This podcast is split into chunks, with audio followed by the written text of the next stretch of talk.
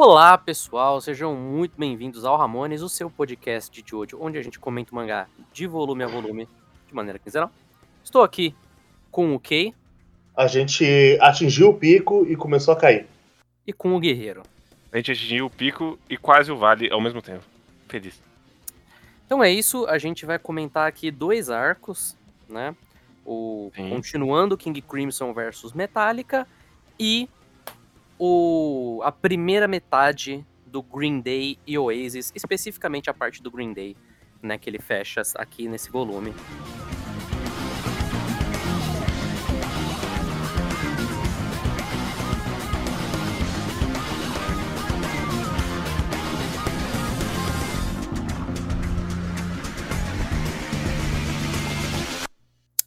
Vamos então, King Crimson versus Metallica.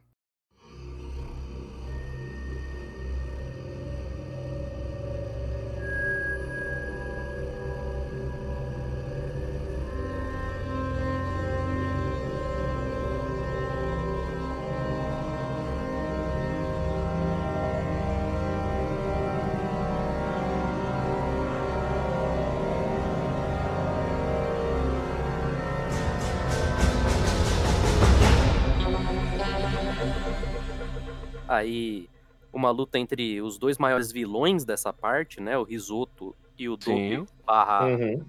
barra Diávolo. É... O que, que vocês acham? Eu tinha falado isso no, na edição, no, no podcast passado, eu repito. Essa luta só não é melhor do que Jotaro vs Jill. Até então, assim, no momento. Eu não coloco ela tão alto assim. Ela é melhor de Ventuário. É, eu não sei se eu colocaria ela nesse nível, assim, também. Eu acho que Sheer Heart Attack, por exemplo, eu gosto mais. Mas ela é, o- em questão de luta, o ponto alto de Ventuário, de fato, né? Uhum. Uhum. E é como eu comentei no programa passado, é o poder da narrativa. Porque a gente tá acompanhando o vilão final da parte, né? O boss, que a esse ponto a gente já tem uma, uma relação de muito ódio com ele, por conta de todos os eventos lá no Coliseu. No Coliseu não, na, na Catedral, A torre. na torre. Uhum. Ainda assim, o Araki, por pura força do storytelling dele mesmo, ele faz a gente ficar tenso pelo vilão, porque ele coloca o cara numa situação em que ele tá enfrentando um oponente quase que invencível, por mais que a gente saiba que ele também é invencível, né? Isso Uhum. meio que ajuda pelo fato de não ser exatamente o boss ser o Doppio, né? Uhum. Sim. que é um personagem bem mais frágil, a gente vê, e é um personagem que não tem tanto poder assim.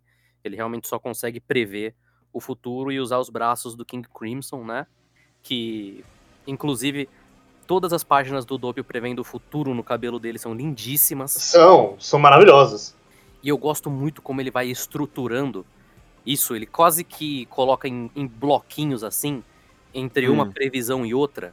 Uhum. Tipo, Uhum. não, isso vai acontecer agora. Aí você vai ter um momento de muita tensão até a gente chegar no que aconteceu de fato. E aí ele vai prever de novo e a gente vai entrar nesse ciclo de novo. O- é quase um uma batalha em turnos do o que, que o Doppio vai fazer pra evitar que isso aconteça. Ou o que, que o Doppio vai fazer que vai tornar essa previsão realidade, mas de um jeito um pouco diferente. É Porque tipo todo- o Boeing no carro de Estados Cruzeiro. Basicamente. Basicamente. Mas, é. Porque todas as previsões basicamente terminam com o Doppio. A gente acha que ele vai morrer ou a gente acha que ele vai se fuder muito. né? Sim. E muitas Uhum. das vezes ele se fode muito, né? Esse volume já começa com ele preso, com uma tesoura presa na garganta dele. O que, novamente, Risoto, um dos melhores poderes, um dos melhores personagens. Como o Araki deve ter se divertido escrevendo esse, esse aspecto Maníaco. específico. Esse maníaco. Porque o Risoto ele é realmente um maníaco. né? Uhum. Uma outra coisa que eu gosto muito também na arte do Araki, como ele desenha o risoto invisível, Sim. É lindo demais. quase como uma. Ele passa uma transparência tão forte assim, mas que ainda dá pra você perceber muito bem ele ali. Porra, maravilhoso. E outra coisa que eu gosto muito é que ele vai sempre intercortando de volta pro, pra galerinha da, da esquadra, então ele fica lá, ó, o Aerosmith tá passando aí, hein? Ó, eles estão descendo na, na, na, na, na mansãozinha, hein? Inclusive eu gosto muito que a mansão ela tá quase se desfazendo, assim, ela é quase um castelo de areia. Uhum. Um, um toque muito bom pra uma memória que tá sendo apagada. É Sim. muito. É muito bom. E eu gosto do ritmo dessa luta, principalmente se a gente põe em contraste que as últimas lutas a gente sempre reclamou do ritmo, sempre reclamou de como elas ou demoravam demais ou ela tinha etapas demais. E aqui eu não senti isso. Eu senti que ela acabou onde devia acabar mesmo. Ela tem uma pequena extensão, mas a extensão não me incomoda nem um pouco. Na minha cabeça, ela era um pouquinho mais curta. Vou, vou assumir. Mas eu também eu gosto muito do ritmo dela. Eu gosto como a tensão vai crescendo, principalmente por causa do Diávolo. Que o Diávolo, ele é um personagem que, por definição, ele tá sempre muito desesperado, né? Ele está indo atrás de apagar o passado dele, mas o fato dele estar indo atrás já causa nele um- uma tensão muito grande, uma ansiedade muito grande. Então Uhum. ele tá sempre ali, tipo, meu, mas o, o Doppio, ele não vai aguentar, eu preciso sair, mas se eu sair eu vou ter que esperar 10 segundos e nisso o Doppio já pode se fuder. Então isso vai criando uma tensão muito grande e vai criando momentos muito bons, tipo o momento da tesoura, né, que o Doppio, o Risoto fala, meu, foge, aí o Doppio, não, eu não vou fugir, porque eu já sei o que tá acontecendo. E aí ele joga a tesoura e arranca a perna do, do Risoto. Inclusive, o plano detalhe da, da tesoura entrando, assim, só um pouquinho. Lindo no, no nada, né, no invisível. Sim. Porra. E aí na outra cena, a perninha dele voando. Uhum. Mas o, o homem, ele é um maníaco, então ele não se abate que ele só perdeu uma perna. É, entendeu? Perdi a perna aqui. Você acha? Eu, eu gosto que aí você compreende completamente o stage dele, que ele pega a perna e coloca de volta. Uhum. É, eu, eu acho engraçado a o pessoal jogando por aí a teoria do Fugo, né? De que não, o Fugo ele era OP demais, então o Araki não ia conseguir lidar com ele. O poder do Risoto, ele é um poder que, pelo amor de Deus. né? Ah, sim. É. Ele é o poder de que ele só não mata instantaneamente porque ele não quer. Porque ele não quer. é. Porque ele vai criando no risoto a dúvida, né? De que esse cara, ele tá mudando muito, né? Ele tá ali, eu acho que ele é só. Eu achei que ele era só um menino estranho, falando com o sapo, falando com o cigarro. Pô, essa, essa tecnologia de hoje em dia tá muito pequena, né? Mas ainda bem que ela é bem resistente. É maravilhoso. Puta que me pariu. Mas aí, conforme ele vai percebendo que ele é o chefe, porra, um momento. Um dos momentos mais quebra-pernas de Jojo é quando o Risoto ele começa a fazer o grande discurso dele de ah, eu finalmente descobri quem você é. Eu achei que você era só o subordinado mais confiável, mas na verdade você é o chefe, eu venci.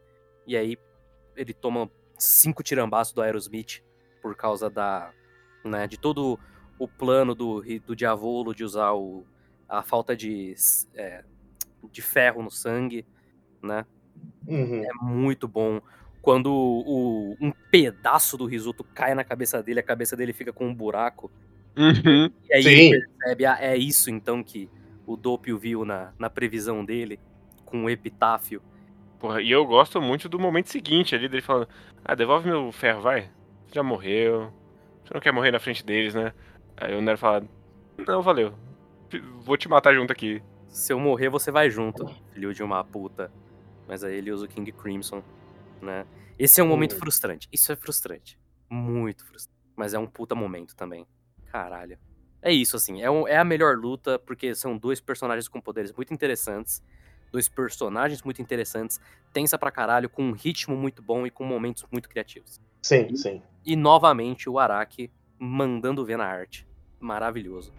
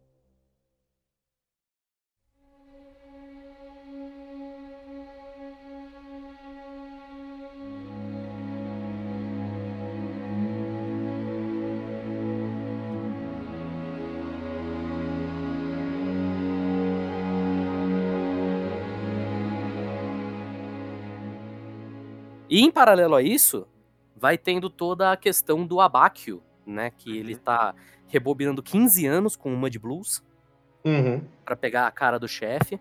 E é isso que o Diavolo quer evitar, especificamente o Abáquio. Então você vai ter dois capítulos que eu gosto demais também, demais. Sim, sim. São que é muito o. Diavolo tentando escapar dos caras, ao mesmo tempo matar o Abáquio. Que, novamente, isso me lembra muito o Kira, na parte 4. Pegando um Shigete, assim. Sim. É. Não só o Shigeshi, o- até um pouco depois, depois da luta dele do Jotaro contra o Jotaro e o Koichi, que tem aquele momento que ele tá caído no chão e tem o Josuke e o, e o Okuyasu, e ele tá tendo que se segurar ao mesmo tempo que ele não quer deixar o cara curar os outros. Me lembra um pouco isso, assim, é o vilão no, no modo mais fragilizado dele, fugindo dos nossos heróis, e você meio que não quer que os nossos heróis peguem o vilão. Novamente, poder da narrativa do Araki aqui é simplesmente maravilhoso como ele vai descomprimindo e fazendo todo o movimento do Narança e do Butcherati percebendo o que tá acontecendo. Uhum. Devagarinho, aí eles vão lá procurando e tal. E aí tem alguém atrás da pedra. Sim. Tem uma página muito boa do Butcherati, ele encostando na pedra assim, ele fazendo uns movimentos de mão pro Narantia. Uhum. O Araki desenha cada movimento de mão, muito boa. E aí ele chega e fala, ó, a gente é... A gente vai te atacar, se você não sair da pedra, eu vou te dar até três. Vou contar até três. E aí, entrecortado, o Abáquio no solo, o Butcherati bate na pedra, o Abáquio toma uma do King Crimson, e aí mostra o carinha lá, Uhum. criança com a boca Costurado com Costurado. cadarço. Costurado o cadastro. cadarço e com o punho cortado, porque o risoto, além dele ter comido um sapo pra recuperar sangue, Risoto não, diabo. diávolo, perdão. O diávolo, além dele ter comido um sapo vivo pra recuperar sangue, ele também chupou um pouquinho ali do sangue do pulso da criança. Mas desprezível mesmo é o chocolate. Depois a gente fala disso. Mas. Porra. Morte do Abáquio, né? Porra, essa é uma morte sentida, hein? Sim. sim. Eu gosto. É uma coisa que. Difícil de funcionar em, em outros mangás, mas o, o Araki ele sabe tão bem matar os bonecos que quando ele coloca o- o- a sequência de sonho do Abakio, aqui, que poderia ser uma coisa só muito brega, mas pô, Uhum. fica emocionante. Fica, fica emocionante. Já, já começa que no final do capítulo anterior, já bate ali com a última página sendo o Abakio morto. E o Moody Blues desfazendo ali. É, fazendo. Aí ele morto ali, você. Caralho! Fodeu. Uhum. É, é um. É, é uma última página muito forte. muito forte. E aí você começa com todo aquele momento bem, né, contemplativo do Abakio falando com o policial, o policial falando pra ele que você, né, você não pode se importar tanto com o resultado final, você tem que sempre se importar mais com a sua vontade, né, de resolver as coisas, porque a partir do momento que você só se importa com o resultado, você começa a tomar atalhos, Você, Né? você precisa se preocupar mais em perseguir a verdade, Matheus.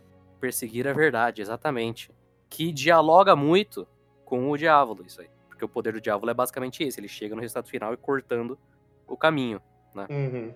Gosto demais, acho muito emocionante ele percebendo gradualmente Que ele tá morto. que ele tá morto e todo momento depois com o Narância desesperado. Sim. Eu sinto que no anime ficou um pouquinho mais emocionante. Que no anime tem uma parte que eu lembro muito, que é o, um close na boca do Butcherati, ele mordendo o lábio de frustração, e o lábio dele começa a sangrar. O que a esse ponto já é uma coisa muito rara, porque o Butcherati ele já é basicamente um, um cadáver ambulante. Eu lembro que no anime esse detalhezinho ele me pega bastante, né? Mas, puta momento emocionante, puta morte sentida.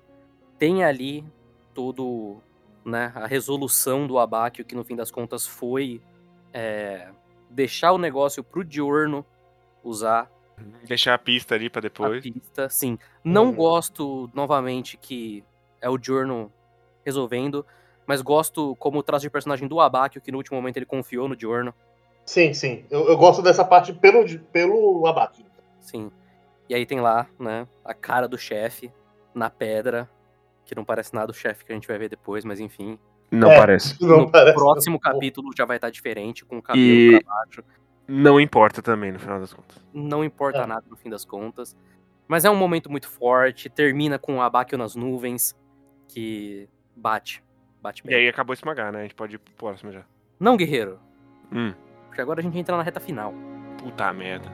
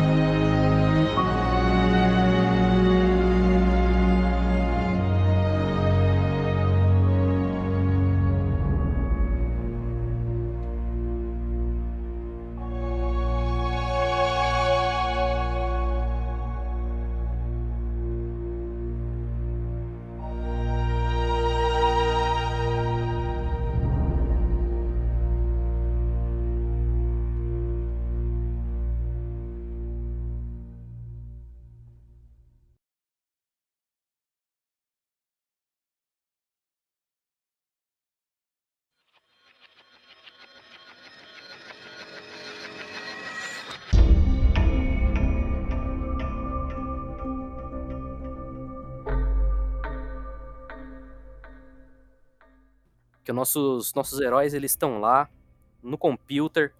Recebe o, o zap do cara que deixou esperando ali alguém escrever foto desconhecido. Cara, na moral. A esse ponto eu não, eu não sei. Eu sinto que o Araki ele só meio que não tava muito interessado em continuar essa história. Não, Uhum. é, é muito estranho. Ele É. só inclinar a história e meter. Vamos pro final agora. Tá acabando. Não, e ele inclinar desse jeito. Isso aqui me lembra de uma maneira até menos orgânica quando ele introduz o Zepeli na parte 1. Que quando ele introduz o Zepeli na parte 1, era literalmente o Jonathan tá lá e o Zepeli aparece do nada e fala: Vou te dar um poder mágico. Aqui é Uhum. basicamente isso. Eles estão lá, aí chega o cara e fala: Sei tudo sobre o Diavolo, me encontrem aqui. E sobre a, o- a flecha. Que a gente tem E- o background da flecha também. Que, E Aham. Meu Deus do céu. Primeiramente, meu Deus do céu. Segundo.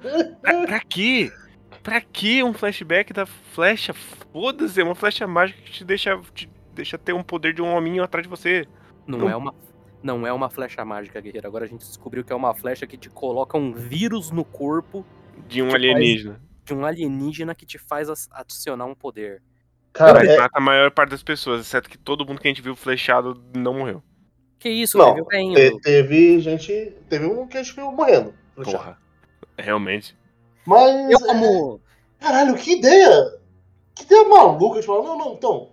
Jojo tem uma explicação pseudocientífica. O o que têm. É, é muito bizarro isso. eu É, como fã iludido, Diga. vou escolher acreditar que o Polnareff tava metendo louco. Mentiu pros caras só pra zoar. Com E certeza. não é Matheus. verdade isso. Não é Com verdade. certeza. Isso aqui é mentira. Uhum. Assim, nunca mais ia citar nessa merda. Graças a Deus. É, E Eu dou muito graças a Deus que o Araki nunca voltou com essa merda dessa flecha. ele, ele nunca mais voltou e. Eu acho que ele mesmo já descartou isso aí e estende é só mágico agora. Voltou a ser só mágico. Não é, não é só mágico Não, não agora. é só mágico. Mas enfim. É. E... Que, que ponto baixíssimo esse. Nossa, é muito, é muito ruim. Em, em muitos sentidos. No sentido de o flashback da Flash ele é ruim. O, a o contozinho int- pra introduzir o flashback é mal contado. Ele parecia com muita preguiça e falou: Ah, tinha uns caras lá e furou a mão morreu o vírus. A- é muito conveniente. E é tipo, caralho, o Polnareff ficava atrás do computer ali por 15 anos, esperando toda vez que alguém colocar uma foto que não tem match no, na polícia italiana, ele mandava um zap? Falava diávolo? Cara. É, é, é isso, assim. Claramente é um momento muito pouco pensado. Eu, Uhum. eu tenho a impressão de que esse ponto o Araki ele realmente só queria terminar essa história. Ele, eu não duvido que ele de fato pensou muito nessa questão da flecha, nessa questão de como introduzir o Polnareff, mas foi chegando no fim, ele só queria mesmo jogar tudo fora, sabe? Ele já tava cansado, provavelmente. E nossa, porque, meu, isso aqui não. Porra. Cara, isso- ele não fazia um. Ele não escrevia desse jeito há muito tempo. Há muito, muito tempo. Ele pelo menos sabia construir coisas, sabe? Isso aqui é totalmente do nada só pra dar uma virada pra esse final agora. Uhum. É uma tristeza esse momentinho, esse pequeno momentinho, que vem logo depois de um dos melhores, se pá o melhor momento desse mangá. E assim, realmente, eu acho que uma das razões pela qual é, o final de Eventual ele é tão decepcionante é porque ele é principalmente muito artificial. Sim. Sim. Sabe? É um conflito que, no fim das coisas, muita coisa não importa. E, cara, enfim, a gente vai falar mais disso no próximo programa, que é quando a gente vai pegar no final inteiro. Porque agora a gente vai para Roma, né? Uhum. Tem outro momento do Doppio. Que é maravilhoso. Eu gosto muito de como é que é quadrinizado dele conversando com o chefe com o telefone ali. É, você olha e fala, caralho, finalmente ele tá no telefone normal? Que isso? É o telefone de brinquedo. E aí é, tira o zoom da cara dele e aí ele devolve o telefone de brinquedo pra criancinha. E- É, ele fala, obrigado, pelo, obrigado pelo, por emprestar o celular. Desculpa, você estava, em- estava esperando, né? Foi mal. E aí a gente vai ser introduzido ao Chocolata e ao Seco. Personagens de merda. Uhum. O Chocolata é engraçado, porque toda a construção do Chocolata é feita pro momento final dele. Sim. que é quando ele vai tomar os, as sete páginas de muda. E o Araki, novamente, chega a ser até ridículo, engraçado de ridículo. Sim. Como ele tá forçando pra gente sentir ódio desse cara. Nossa, ele Uhum. é muito do mal. Ele diminui até a anestesia dos pacientes pra eles sentir, eles acordarem no meio da anestesia. É, ele faz snuff filmes da cara dos veinhos que se mataram quando ele era adolescente. Até o Diávolo fala, pô, eu não sinto muito nojo não, mas desses aí eu não, não fecho com eles não, viu? O, di, o, o Diávolo. O cara que ia matar a própria filha e acabou de transformar a criança num tênis. E ele mete essa. Cara, É muito ridículo, cara. É muito forçado. Muito, muito forçado, muito ridículo. É, Sei lá, em parte é também uma tentativa de. Pô, eu usei o Nero agora. Eu preciso de alguém mais mal que o Nero, né? também, né? Porque como ele, como ele vai se aproximar agora, e esse é basicamente o último arco pré. Também é muito final, estranho. Eles dois serem os dois últimos vilões antes do vilão final. Sim, né? Não. Porque eu não consigo evitar, até por serem partes bem similares em questão de estrutura, e pelo Araki colocar várias referências também, eu não consigo evitar comparar, por exemplo, com Vanilla Ice, que era um vilão amedrontador sem esforço nenhum do Araki. Digo na questão de construir ele como um vilão amedrontador, né? Ele era amedrontador por muito esforço do Araki na questão de poder, na questão de imponência, de presença, né? Uhum. O Seco e o Chocolate, eles realmente só parecem dois vilões da semana. Que. Porque é o que eles são, no fim das contas, dois vilões da semana. Sim. E já entrando no arco deles, vou dizer. Hum. Gostei bem mais agora que eu reli. Que isso. Agora que eu reli todos os capítulos desse arco, guerreiro. Mas o arco acaba o programa que vem. Como é que você relou todos? Reli todos dessa primeira parte do Green Day, né? Ainda tenho muitos problemas. Não é um arco maravilhoso de forma alguma. É, Eu, eu gosto um pouco da parte do seco. Do chocolate eu já tenho uma preguiça. É, então, um dos maiores problemas que eu tenho com essa parte é que o Araki ele não consegue passar tanto o senso de desespero que ele queria passar com a questão do Green Day. Uhum. É, né, quando eles chegam lá e tem toda aquela parte de meu Deus, esse cara ele está, né, basicamente corroendo todo mundo com o poder dele. Uhum. Isso eu acho que ficou até um pouco melhor no anime. Essa, Mas sabe o que, que tá faltando, Matheus? o quê? Tá faltando ele ser o Fugo. É isso que tá faltando. É, então, essa O- é meio impossível ler sem ter essa ideia, Uhum. né? De que era pra ser o Fugo. E, mas mesmo se fosse o Fugo, não acho que, que seria um arco satisfatório também.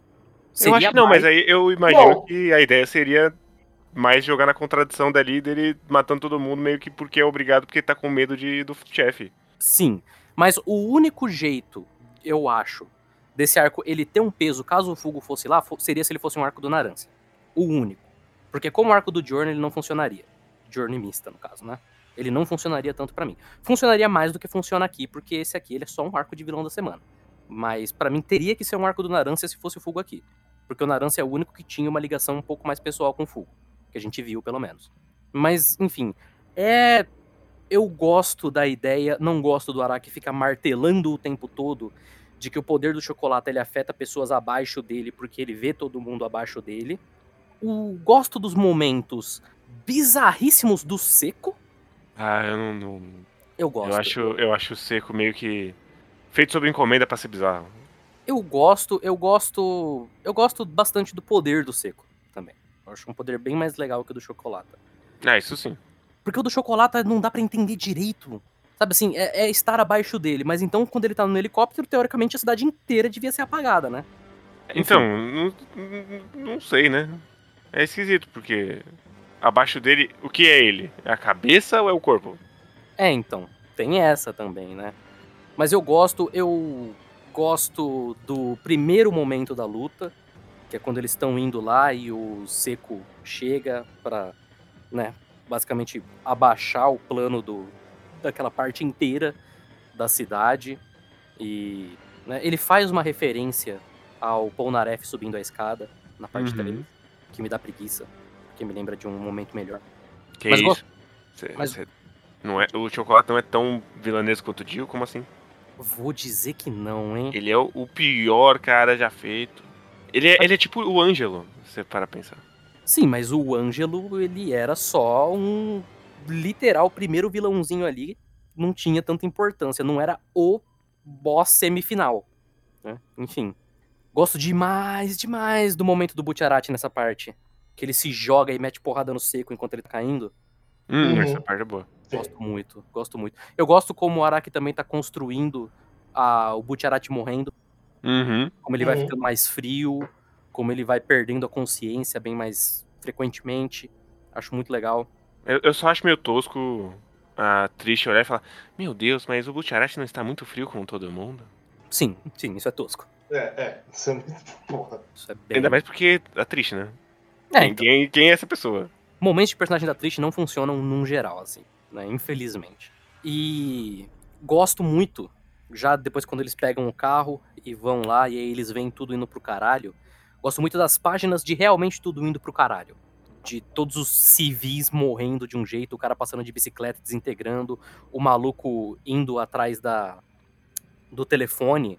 E aí o Araki desenha três quadros assim dele correndo e ele vai ficando cada vez mais baixinho no quadro. Porque aí você vê, ele perdeu, basicamente separou o torso da- das pernas. Acho muito legal. Eu, eu gosto muito disso na, na Vila dos Pescadores ali, do maluco fazendo. Tem aquela mágica que você tira o dedo de mentira, só que era de Sim. verdade. Sim, é legal, é legal. É um poder que no fim das contas permite o Araki fazer esse tipo de coisa grotesca, né? Sim. Uhum. Que inclusive outro momento que eu. Outra coisa que eu gosto muito é o momento em que os Sex Pistols entram no helicóptero. Que eu acho tenso demais. Muito tenso. Novamente, acho que ficou mais tenso no anime. Mas toda essa sensação de que, meu, cadê o cara? O que que aconteceu? Não tem ninguém aqui, mas os Sex Pistols eles estão morrendo um a um, sendo dilacerados na metade, um a um. Acho muito legal. E acho muito legal também quando o Diorno chega e o Chocolata tá mu- automutilado, um membro em cada canto. É um body horror que aprecio muito. Uhum. E Hum. vou até dizer, Hum. gosto do Diorno nesse arco também. Ah, não. Acho, acho interessante as coisas que o Diorno faz nesse arco. Ah, o momento que o, o Sex Pistol chuta a bala e atravessa a mão dele, e da mão dele vai virando a árvore, acho da hora demais. Demais. Mas é porque ele é Jesus, Matheus. É uma. Eu Estigma. sei, eu sei. Não gosto do Diorno como personagem, mas acho que o Araki usou bem ele aqui, né? Ainda tem momentos muito merda. Eu acho que o arco, ele acaba de um jeito muito abrupto. Muito abrupto. É estranho, porque o volume ele acaba de um jeito esquisito. Não, o volume ele acaba de um jeito até que ok, eu acho. assim, com os- as sete páginas de muda, né? Mas o arco em si, né? Porque o Araki ele construiu esse vilãozão tão mauzão e tão detestável. Ele toma dois hits e morre, basicamente. Antes do momento, né? Outro momento que eu gosto também é o quando o Butcherati fica pra trás pra lutar contra o Seco e o Seco dá umas porradinhas nele. Acho bacana. Mas é basicamente isso. Assim, eu acho que um grande erro do Araki nessa parte é que Hum. nunca dá pra você entender direito o que, que tá acontecendo com a Terra e o que, que tá acontecendo em questão geográfica, o que era Uhum. pra ser muito importante considerando o poder desses dois personagens, né? Que inclusive também é outro momento meio patético.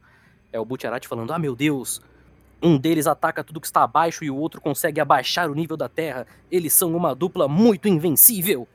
Por favor, né? Que isso? Ele tá com medo. Sei que ele tá com medo, mas eu já Hum. entendi isso. Mas aí, né? É igual todo mundo da esquadra falando como o Jojo, o Jorno é muito, muito da hora. Sim, que são momentos merda também. Sim, Uhum. ele é, o- ele é o sol da esquadra. É o sol. Eu sei porque tem o diálogo nesse, nessa parte que o Butcherati fala que ele consegue dar vida, mas ele não consegue mudar nada que já não tem mais vida. Que é um momento legal esse do carro, inclusive. Eu gosto. É, eu, eu- acho o movimento do carro legal. Puramente pelo Butcherati. É, assim. Todos os momentos que envolvem o Giorno e mais um outro personagem que são legais, vão ser legais por causa do outro personagem, né? Giorno ainda é e vai continuar sendo uma porta até o final desse mangá. Que isso? Que isso? Ele vai olhar pra trás, soltar o cabelo e virar a, pose do dia. É, mas isso aí é legal, mas não por causa do Giorno. Por causa do Gil. Eu acho isso uma merda, na verdade. Ah, eu gosto demais. Eu, Eu sou o tipo gosto. de fã otário que cai nessa. Eu não gosto, porque eu olho e falo, tá, mas não é o dia. É alguém muito pior. Por quê? Porque você está maculando meu vampiro que transa com padres, assim. Ele ainda não transa com padres, guerreiro. A gente vai falar dele comendo padre na próxima parte. só. Mas ele já comeu o padre. Não, mas a gente não sabe ainda. É verdade. Nova- Então, continuando, acho o fim da luta muito abrupto. Termina com as sete páginas de muda. Que são da hora pra caralho, sim. Mó da hora. Porra. Não é. É sete páginas do Giorno metendo porrada no maluco. É o sete páginas de uma porta batendo na outra. Só porque sim. Porra. Mas são sete páginas de golpe de uma porta na outra. Mó legal. Guerreiro, ele grita Uri. Grita. Mó da hora. Sabe quem grita o Ri também? Sei. Então, uma- um personagem muito melhor. Sei, mas até aí não, não tô comparando. Eu, eu, eu acho que. Mas não sou lá, eu que era, tô comparando, é o Araki que tá lembrando pra mim. Era pra ser catártico e. Eu, eu também não fiquei meio. Ah, eu, eu não importo dos personagens. Então, tipo, É, então, eu não não, ele. eu não tive o momento de, nossa, olha como que alívio que o Giorno tá descendo o cacete desse cara. Eu só fiquei, caralho, ó que da hora, sete páginas, bicho. Ó as porradona. Mó legal. Mó legal, mó legal. Porra, mó da hora. Tanto faz. Mas aí a gente encerra essa, esses dois volumes. Nosso penúltimo episódio de Vento Áureo Meu Deus, está acabando. está acabando. Tá acabando. Nosso próximo vai ser o último. No próximo a gente vai. São três volumes, mas a gente vai matar todos de uma vez. Pegar todo Quatro esse também. final aí. Porque a gente quer falar de parte 6 logo. E. Mas a gente vai falar Será? coladinho no anime, né? Sim. Mas enfim. E-mails. E-mails.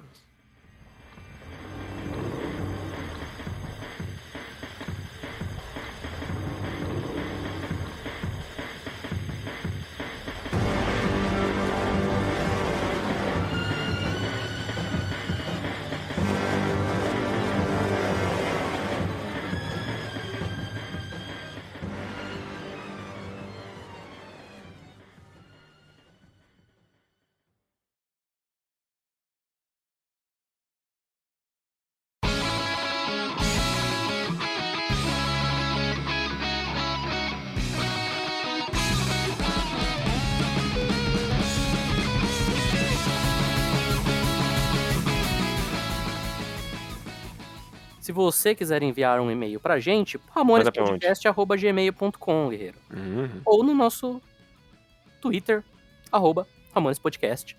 Temos dois. Dois e-mails. Dois e-mails. Primeiro do Diego Untois. Bom dia, Ramoners. Mando aqui um e-mail, coisa que não tive muita oportunidade de mandar ultimamente, quanto na época dos e-mails gigantescos do Mãe do Luffy, pois estou empanturrado de trampos freelancer e outras coisas para assistir barra ler. Boa. Pois bem, a pergunta que tenho é a respeito de um tópico trazido no episódio passado sobre Jojo Parte 7. O Matheus mencionou um tranco narrativo e mencionou que há diferenças em Steel Ball Run quando ele migrou de uma revista para outra. Já faz quanto, já faz algum tempo desde que li a parte 7 e queria saber por alto, sem spoilers para os ouvintes, quais as diferenças perceptíveis após a mudança de revistas. No mais é isso, continuem suas aventuras bizarras dentro do Jojo, queridos Ramones. Ele, ele vira Jojo, depois que troca de É, revista. Porque quando ele saiu na Jump, ele era Steel Ball Run, só. Não era Jojo Parte 7 Steel Ball Run. Quando ele vira para outra revista, primeiro, tem um, um prefácio que o Araki coloca explicando tudo que é stand. Para as pessoas que estavam lendo e não tinham lido Jojo antes, né? Então é meio que ele assumindo, olha, isso é Jojo, né? Uhum. E antes disso, a estrutura dele era um pouco mais livre, um pouco mais solta, né? Sim. Não era tão travada em, em arcos de batalhas quanto vira depois, né? Depois ele realmente cai mais no Jojo. No Era começo- muito mais jornada de cavalo ali mesmo. É, no começo ele focava muito mais na corrida, focava muito mais em jornada de cavalo e no mistério, né? Porque no começo tinha um mistério muito forte que depois ele meio que foi deixando de lado. Né? Sem contar que o jeito narrativo do Araki escrever, por ele ter um mês pra pensar em capítulo ao invés de uma semana, muda bastante. Já, já vira uma, uma, uma fórmula bem mais sólida por causa Uhum. disso. E o traço do Araki, né? Que obviamente com um mês pra desenhar, ele sobe ali naquele nível que a galera já tá acostumada com ele hoje, que é absurdo. É. Já pensaram se todo quadrinista tipo, pudesse fazer um capítulo por mês? Eu acho que não existe um mangá que não seria Que não melhor. ficaria melhor. De verdade, assim. A gente tem também um e-mail da Juliana Lima, que ela manda três- Juliana Lima. três frasezinhas muito rápido. Hum. A primeira, acho que o guerreiro é um otaku feito. Hum, Eu banho. E também que Jairo e Johnny têm um desenvolvimento maravilhoso, melhor do que qualquer outro oficializado da obra. O Araki só queria meus homens felizes juntos, emoji de choro. O Araki não queria seus homens felizes juntos, Juliana, peço perdão. É, ele não queria os nomes ele... Se tem uma coisa que o Araki não queria com nenhum desses dois era felicidade. Mas. Não. Jojo não tem muitos casais canonicamente formados. Ah, não, né? assim. Acho Ó, que ele tem parte 1. dois e formados. Parte 2. Holly e Joseph. Não, Joseph e Suzy Kill. Isso, Suzuki. Joseph Isso. Suzuki. É, a Holly é filha. De Suzuki. Isso. Joseph e Não, Suzy não, Kill. não tem. E tem também Não aqui o não. George Joestar não é um personagem dentro do mangá, mas tem o George Joestar e a, e a Lisa Lisa. Aí Uhum. parte 3. Tem. Ninguém. Não tem. De personagens, vamos pensar. Não tem, né? Não Continua só o Joseph e a? Suzy Kill, né? Que são Sim. mais divertidos na parte 3, inclusive. Mas é, acho que não tem. Parte 4. Koichi. Koi- Koichi Yukako. Joseph, mãe do. Joseph Mãe do Josuke. Joseph, mãe do Josuke e Joseph, né? Koichi Yukako é o primeiro casal não cristão desse mangá, né? Porque todos os outros casais ele só formava pra ele poder continuar, pra ele ter a desculpa de tipo, ah, eles casaram e tiveram um filho e aí continuou, né? Koichi Yukako é o primeiro Sim. que eles estão só na curtição mesmo. Uhum. E o mais importante, Kira e Shinobu. Josuke e. Kakyoin. Josuke Kakyoin? Exato. Josuke Kakoi. Caralho, guerreiro, eu não faço a menor ideia do que, que você tomou agora, mas enfim. Isso isso é uma referência ao Dojishi da Clamp? Eu não tô sabendo. Não, eu só errei o nome do Rohan. Ah, tá.